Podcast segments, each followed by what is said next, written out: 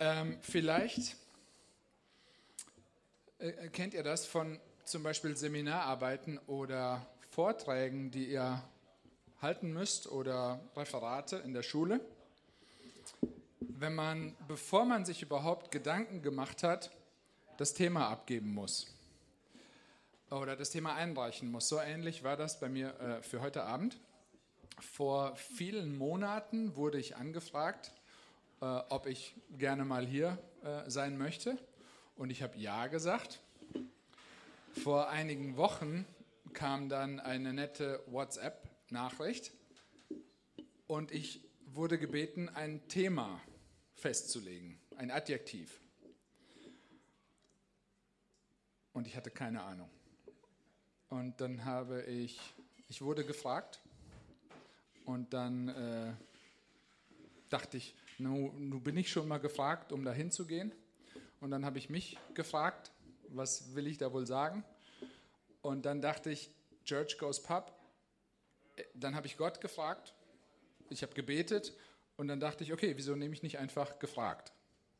Dieses äh, Adjektiv, gefragt. Und dann habe ich das zurückgeschrieben, obwohl die WhatsApp-Nachricht an äh, ich gar nicht an mich adressiert war, weil sie den falschen Namen hatte in den ersten Wochen der Kommunikation.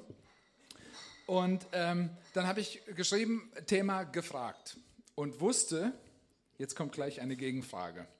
Nämlich die Frage, äh, wie meinst du das denn? Du wurdest gefragt oder du im Sinne von, du bist ein gefragter Mensch? Und dann habe ich zurückgefragt und habe gesagt, äh, muss ich es jetzt schon beantworten oder kann ich es an dem Abend auflösen? Weil genau diese Spannung äh, ist mir dann selbst auch aufgefallen und ich dachte, das, äh, das mag ich. Ähm, und so möchte ich euch in den nächsten Monat, äh, nächsten, nächsten Minuten mitnehmen an einige Stationen äh, in meinem Leben, weil Fragen ähm, eine große Rolle gespielt haben und an einigen Weggabelungen in meinem Leben Fragen mir die Richtung gezeigt haben. Und je länger ich dann äh, darüber nachdachte, desto äh, cooler fand ich das mit diesem gefragt und dann habe ich es halt so ähm, gelassen. Kirchen, ähm, Pastoren stehen ja oft in dem Ruf, dass sie Antworten geben auf Fragen, die kein Mensch gestellt hat. Und mir ist es wichtig, dass wir heute Abend Fragen aufwerfen, auch Fragen beantworten. Aber ich wünsche mir, ähm, ich freue mich nachher auf die Fragerunde, also fragt gerne alles, was ihr wissen wollt. Ich habe eben schon zu dem Team gesagt, ich bin zu allen äh, Schandtaten ähm, bereit. Ich möchte aber nicht nur Fragen beantworten, sondern auch Fragen aufwerfen. Fragen, von denen ich denke, dass es wichtig ist, dass wir die bis irgendwann an unser Lebensende beantwortet haben. Und deswegen möchte ich euch gerne gedanklich kurz mitnehmen zu den Fragen, was waren bisher in deinem Leben die wichtigsten Fragen, die du gefragt wurdest? Oder die du gefragt hast? Was soll ich anziehen? Und dann die nachfolgenden Fragen, wow, wo hast du das denn her? Oder die Frage, ähm, willst du mich heiraten? Und dann die nachfolgende Frage, wow, wo hast du die denn her? Oder was mache ich nach dem Studium? Die Frage, wollen Sie wissen, ob es ein Junge oder ein Mädchen wird? Wie fühlt es sich an, wenn du gefragt bist? Als Sportler, als Redner, als Vorzeigestudent, als Freund, als Helfer, als Experte, als Partner. Und als ich das so durchgedacht habe, ist mir aufgefallen, wie enge, wie eng gefragt werden und gefragt sein oft zusammenhängen. Fragen spielen in meinem Leben eine große Rolle. Ich hinterfrage sehr viel und in vielen Momenten hinterfrage ich auch mich sehr stark.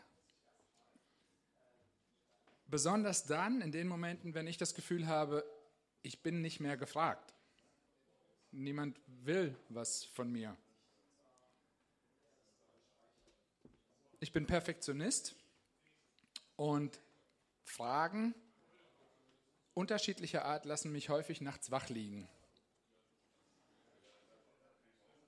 Und auf der einen Seite denke ich viel über Fragen und Situationen nach, auf der anderen Seite bin ich sehr intuitiv und impulsiv und, und denke dann hinterher, was habe ich da jetzt wieder gemacht oder was habe ich da jetzt gefragt?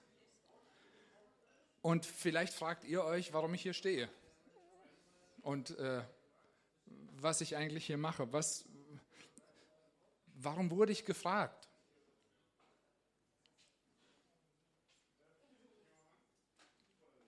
Warum wurde ich gefragt? Warum wurdest du nicht gefragt? Weil ich Gemeindegründer in Potsdam bin? Ist das so spannend? Weil irgendjemand gesagt hat, den müsst ihr unbedingt mal fragen? Oder weil jemand gesagt hat, fragt den bloß nicht?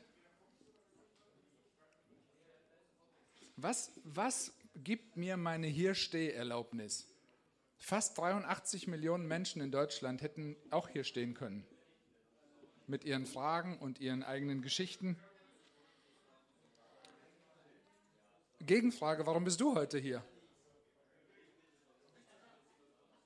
Cool, danke. Ist die Kombi der Truppe, die heute hier sitzt, jetzt reiner Zufall? Und ich dachte so, Fragen über Fragen, das könnten wir jetzt unglaublich lange weitermachen. Und ich gebe euch ein paar Einblicke in mein Leben. Ich bin 46, das heißt, ich treibe den, ich habe auf der Homepage äh, ge, geguckt bei Church Goes Pub und dachte, okay, die brauchen unbedingt jemanden, der den Altersschnitt nach oben treibt. Deswegen wurde ich gefragt.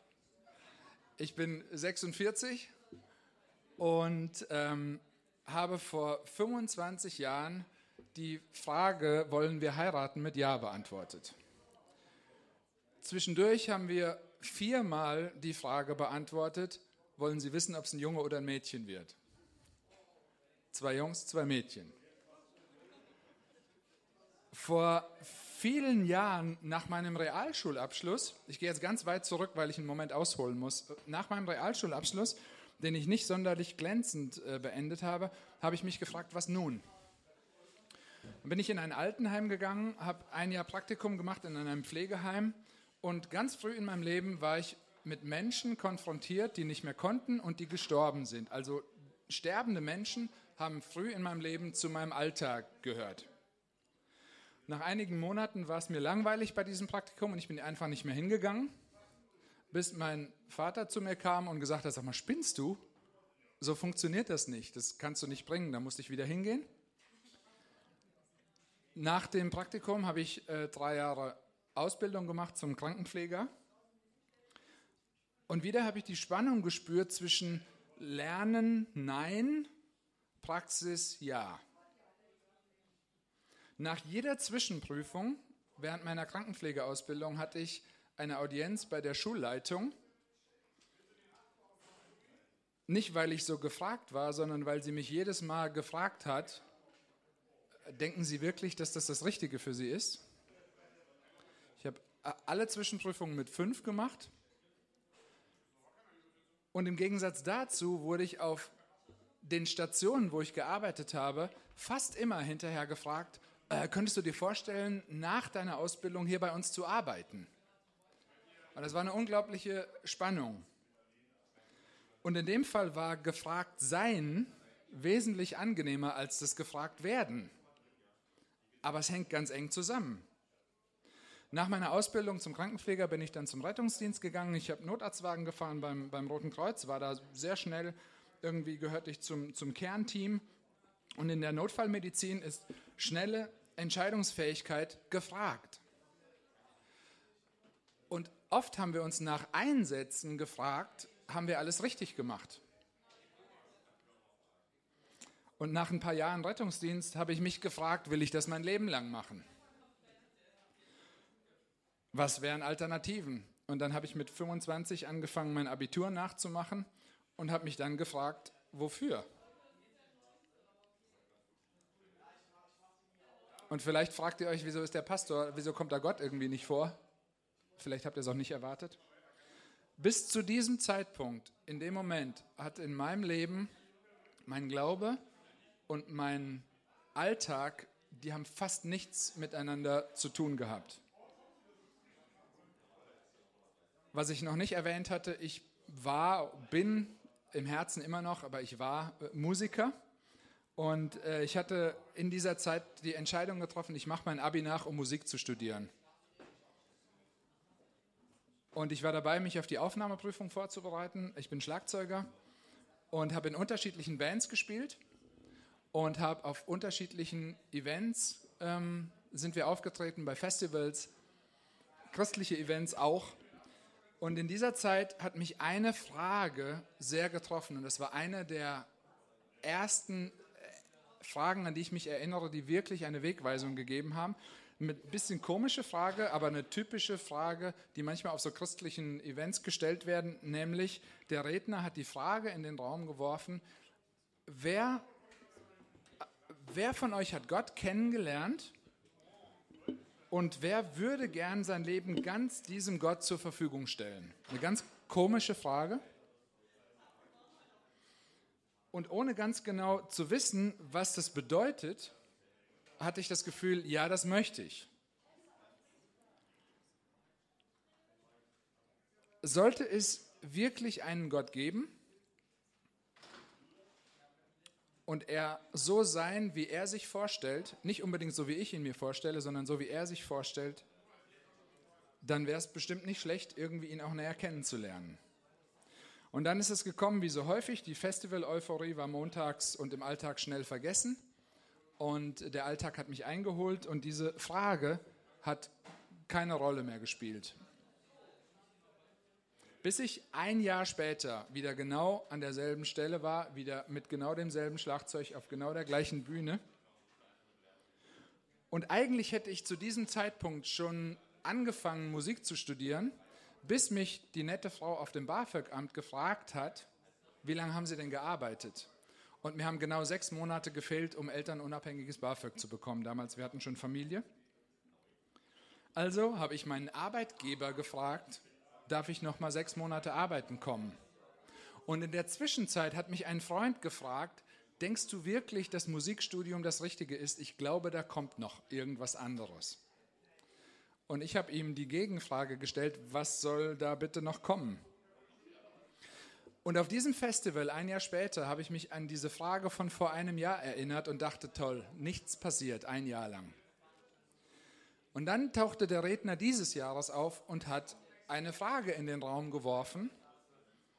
Er hat nämlich gesagt, kannst du dir vorstellen, statt Musik zu studieren, Pastor zu werden? Ich habe so das Gefühl, diese Frage gilt für irgendjemanden von hier. Und ich so, scheiße, der meint mich. Ich kannte den nicht, der kannte mich nicht und ich wusste, jetzt kommen wir an einen ganz entscheidenden Punkt. Willst du Pastor werden oder nicht? Und das hat eine Menge Fragen aufgeworfen, weil ich war nämlich allein an diesem Festival und meine Frau saß zu Hause und ich dachte, okay, wie soll ich der das jetzt erklären? Die will nicht von zu Hause weg. Wir wollten das Elternhaus übernehmen, wir wollten umbauen. Und dann habe ich mich in meinen alten Kadett Diesel Euro 1 äh, gesetzt und bin nach Hause gefahren und habe unterwegs in dem Auto Gott gefragt, wenn du das jetzt wirklich warst, wenn es dich wirklich gibt, dann musst du irgendwie dafür sorgen, dass meine Frau das auch versteht. Und ich kam nach Hause und habe äh, zu Nata gesagt, äh, setz dich bitte mal, ich muss dir was erzählen. Und sie hat gesagt, ja, ich habe auch den Eindruck, irgendwas Neues, irgendwas anderes ist dran.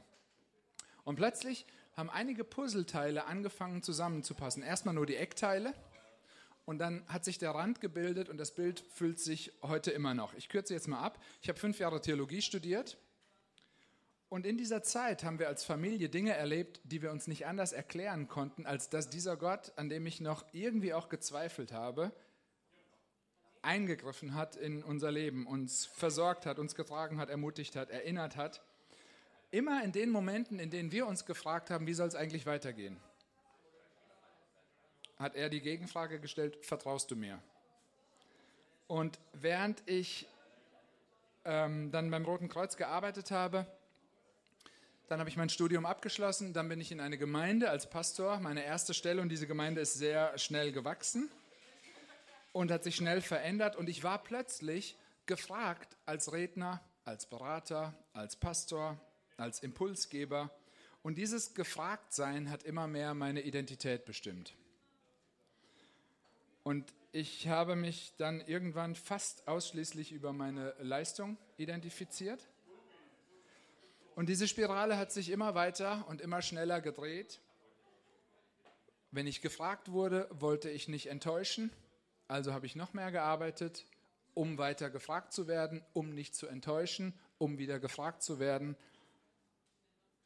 Und so bin ich krank geworden und mit 34 war ich mit Verdacht auf Herzinfarkt beim Arzt. Und mein Arzt sagte, das ist kein Herzinfarkt. Sie sind einfach ausgebrannt und depressiv. Und ich hatte keine Lust mehr und keine, keine Kraft mehr zum Leben. Sonntags habe ich von Gottes Gnade gesprochen. Was ist das? Das ist sein Konzept davon, dass er uns Wert zuspricht, völlig unabhängig davon, was wir tun. Und gelebt habe ich komplett anders. Wenn wir Gott vertrauen, dann gibt er uns etwas, was wir nicht verdient haben und nimmt uns etwas, was wir eigentlich verdient haben. Er, er nimmt uns Angst und Sorgen und Urteil und gibt uns Freiheit und Leben. Ein Konzept, das bei anderen Menschen, indem ich es ihnen gesagt habe, Glauben und Vertrauen zu Gott ausgelöst hat Unsere Kirche ist gewachsen, weil Leute genau das hören wollten und genau das hören mussten.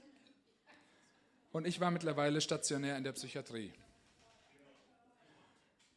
Meine Seele war krank und zum ersten Mal in meiner Karriere saß ich auf der anderen Seite des Schreibtischs. Vorher war ich Altenpfleger, Krankenpfleger, Rettungsdienst, Pastor. Ich saß immer auf dieser Seite des Schreibtischs und jetzt saß ich plötzlich da. Und ich kann mich noch genau an den einen Tag erinnern, als meine Frau mich angerufen hat und mich gefragt hat. Und ich glaube, das ist eine der oder die entscheidendste Frage, die mir jemals jemand gestellt hat. Und sie hat gesagt, Steffen, Leute kommen in unsere Gottesdienste und wollen hören, was du sagst. Und sie gehen und sagen, ich habe Gnade verstanden oder neu verstanden. Und dann kam die Frage, hast du eigentlich selbst Gnade verstanden? Und diese Frage war für mich der absolute Tiefschlag, weil ich sie mit, mit Nein beantworten musste, weil ich zwar das theoretische Konzept im Kopf hatte, dass Gott Menschen unabhängig von Leistung liebt, aber gelebt habe ich danach nicht. Ich hatte meinen mein Wert auf mein Tun aufgebaut und nicht auf mein Sein. Gefragt sein war mir wichtiger und zu wichtig geworden. Gefragt werden hat mich stolz gemacht. Und durch diese eine einzige Frage hat Gott dieses ganze Konzept zum Einstürzen gebracht. Und ich schätze und ich weiß einfach durch viele Gespräche, dass ich damit nicht der Einzige bin. Vielleicht ist das der Grund, warum du heute hier bist die Bewertungen von Eltern und von Chef und von Lehrern und von Professoren, von Freunden, diese Wenn-Dann-Verknüpfungen, die es in unserem Leben gibt. Wenn du gut in der Schule bist, kriegst du einen guten Job. Wenn du einen guten Job hast, verdienst du viel Geld. Wenn du viel Geld verdienst, kannst du dir viel leisten. Wenn du dir viel leisten kannst, bist du anerkannt. Wenn du anerkannt bist und so weiter. Und so werden wir groß. Survival of the fittest. Und da saß ich dann jetzt mit meinen Depressionen und meinem Tiefschlag und das war das Beste im Nachhinein, was mir passiert ist. Eine Frage unter Gottes Kontrolle, die mich langsam nach der Zerstörung wieder auf die richtige Spur gebracht hat. Und nur so, muss ich im Nachhinein sagen, konnte ich, glaube ich, die Tiefe des Evangeliums, der guten Nachricht von, von, von davon, dass das, was Jesus Gott getan hat, viel wichtiger ist als das, was ich tue. Nur so konnte ich sie verstehen. Und so hat Gott mir durch diesen Tiefschlag seine Liebe gezeigt. Evangelium hat nichts damit zu tun, was ich tue oder getan habe, sondern was jemand für mich getan hat. Und das ist, glaube ich, das, was ich hören musste. Das ist das, was wir hören müssen. Das ist das, was eine stabile Basis für eine gesunde Identität gibt. Das ist das, was die Basis gibt für die Liebe, nach der wir suchen, für die Anerkennung, die wir suchen. Diese Nachricht beschützt uns irgendwie davor, depressiv zu werden, wenn es nicht gut läuft und beschützt gleichzeitig davor, zu stolz zu werden, wenn es gut läuft. Und gleichzeitig beschützt sie nicht davor, depressiv zu werden, wenn das Gottes Weg ist, um uns auf sich aufmerksam zu machen. Und das ist der Grund, warum ich dann danach Gemeindegründer geworden bin in einem Setting, wo sehr viele Menschen leben, die sagen, mit Gott kann ich nichts anfangen. Ich wäre dazu damals nicht in der Lage gewesen. Ich musste dazu diesen Tiefschlag annehmen und irgendwie feststellen, mein Wert ist völlig unabhängig davon, von dem, was ich tue. Manchmal machen wir so ein Spielchen, wer, wer die Bibel aufschlägt, das Neue Testament, der hintere Teil, da gibt es zwölf Leute, mit denen Jesus sich umgeben hat. Und dann fragen wir uns so ein bisschen, ja, wer ist denn dir am ähnlichsten? Und ähm, ich habe das schon öfter mit Leuten gemacht und bin immer wieder dazu gekommen, mir ist dieser Petrus am ähnlichsten. Ich habe irgendwann mal jemanden sagen hören, Petrus ist so der Benjamin Blümchen, der Jünger, erstmal Terror, hier bin ich, und dann anfangen nachzudenken dieser Typ, einer der besten Freunde von Jesus, hat ihn verraten, mehrmals. Und dann begegnet er Jesus später wieder. Und die beiden sitzen zusammen und essen zusammen. Und was sagt Jesus zu diesem Petrus? Wird er gerügt? Wird er verprügelt? Wird er weggejagt? Petrus wird von Jesus gefragt. Und zwar dreimal die gleiche Frage. Hast du mich lieb? Ich lese euch diese Stelle kurz vor.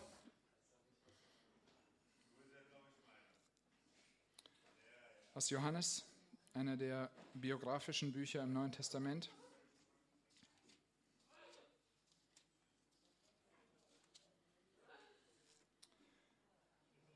Als sie gegessen hatten, sagte Jesus zu Simon Petrus, Simon, Sohn des Johannes, liebst du mich mehr als irgendein anderer hier? Petrus gab ihm zur Antwort, ja Herr, du weißt, dass ich dich lieb habe. Darauf sagte Jesus zu ihm, sorge für meine Lämmer. Jesus fragte ihn ein zweites Mal, Simon, Sohn des Johannes, liebst du mich? Petrus antwortete, ja Herr, du weißt, dass ich dich lieb habe. Da sagte Jesus zu ihm, hüte meine Schafe. Jesus fragte ihn ein drittes Mal, Simon, Sohn des Johannes, hast du mich lieb? Petrus wurde traurig, weil Jesus ihn nun schon zum dritten Mal gefragt hatte, hast du mich lieb? Herr, du weißt alles, sagte er, du weißt, dass ich dich lieb habe. Darauf sagte Jesus zu ihm, Sorge für meine Schafe. Der Typ, der ihn dreimal verraten hatte, wird dreimal gefragt, hast du mich lieb? Wichtiger als das, was du tust, ist das, was du bist und was du an mir hast. Und das ist das, wo ich gemerkt habe, das gibt meinem Leben Basis. Das ist die Frage nach der Identität, unabhängig von Leistung. Und das ist eine echte Alternative. Das habe ich als echte Alternative kennengelernt. Nicht darauf zu bauen, gefragt zu werden oder gefragt zu sein, sondern die Frage zu beantworten, hast du mich lieb? Und das ist eine Frage, die gebe ich euch mit. Auf die müsst ihr irgendwie eine Antwort finden. Dürft ihr, könnt ihr und zu der könnt ihr mich gerne auch gleich noch weiter löchern. Danke.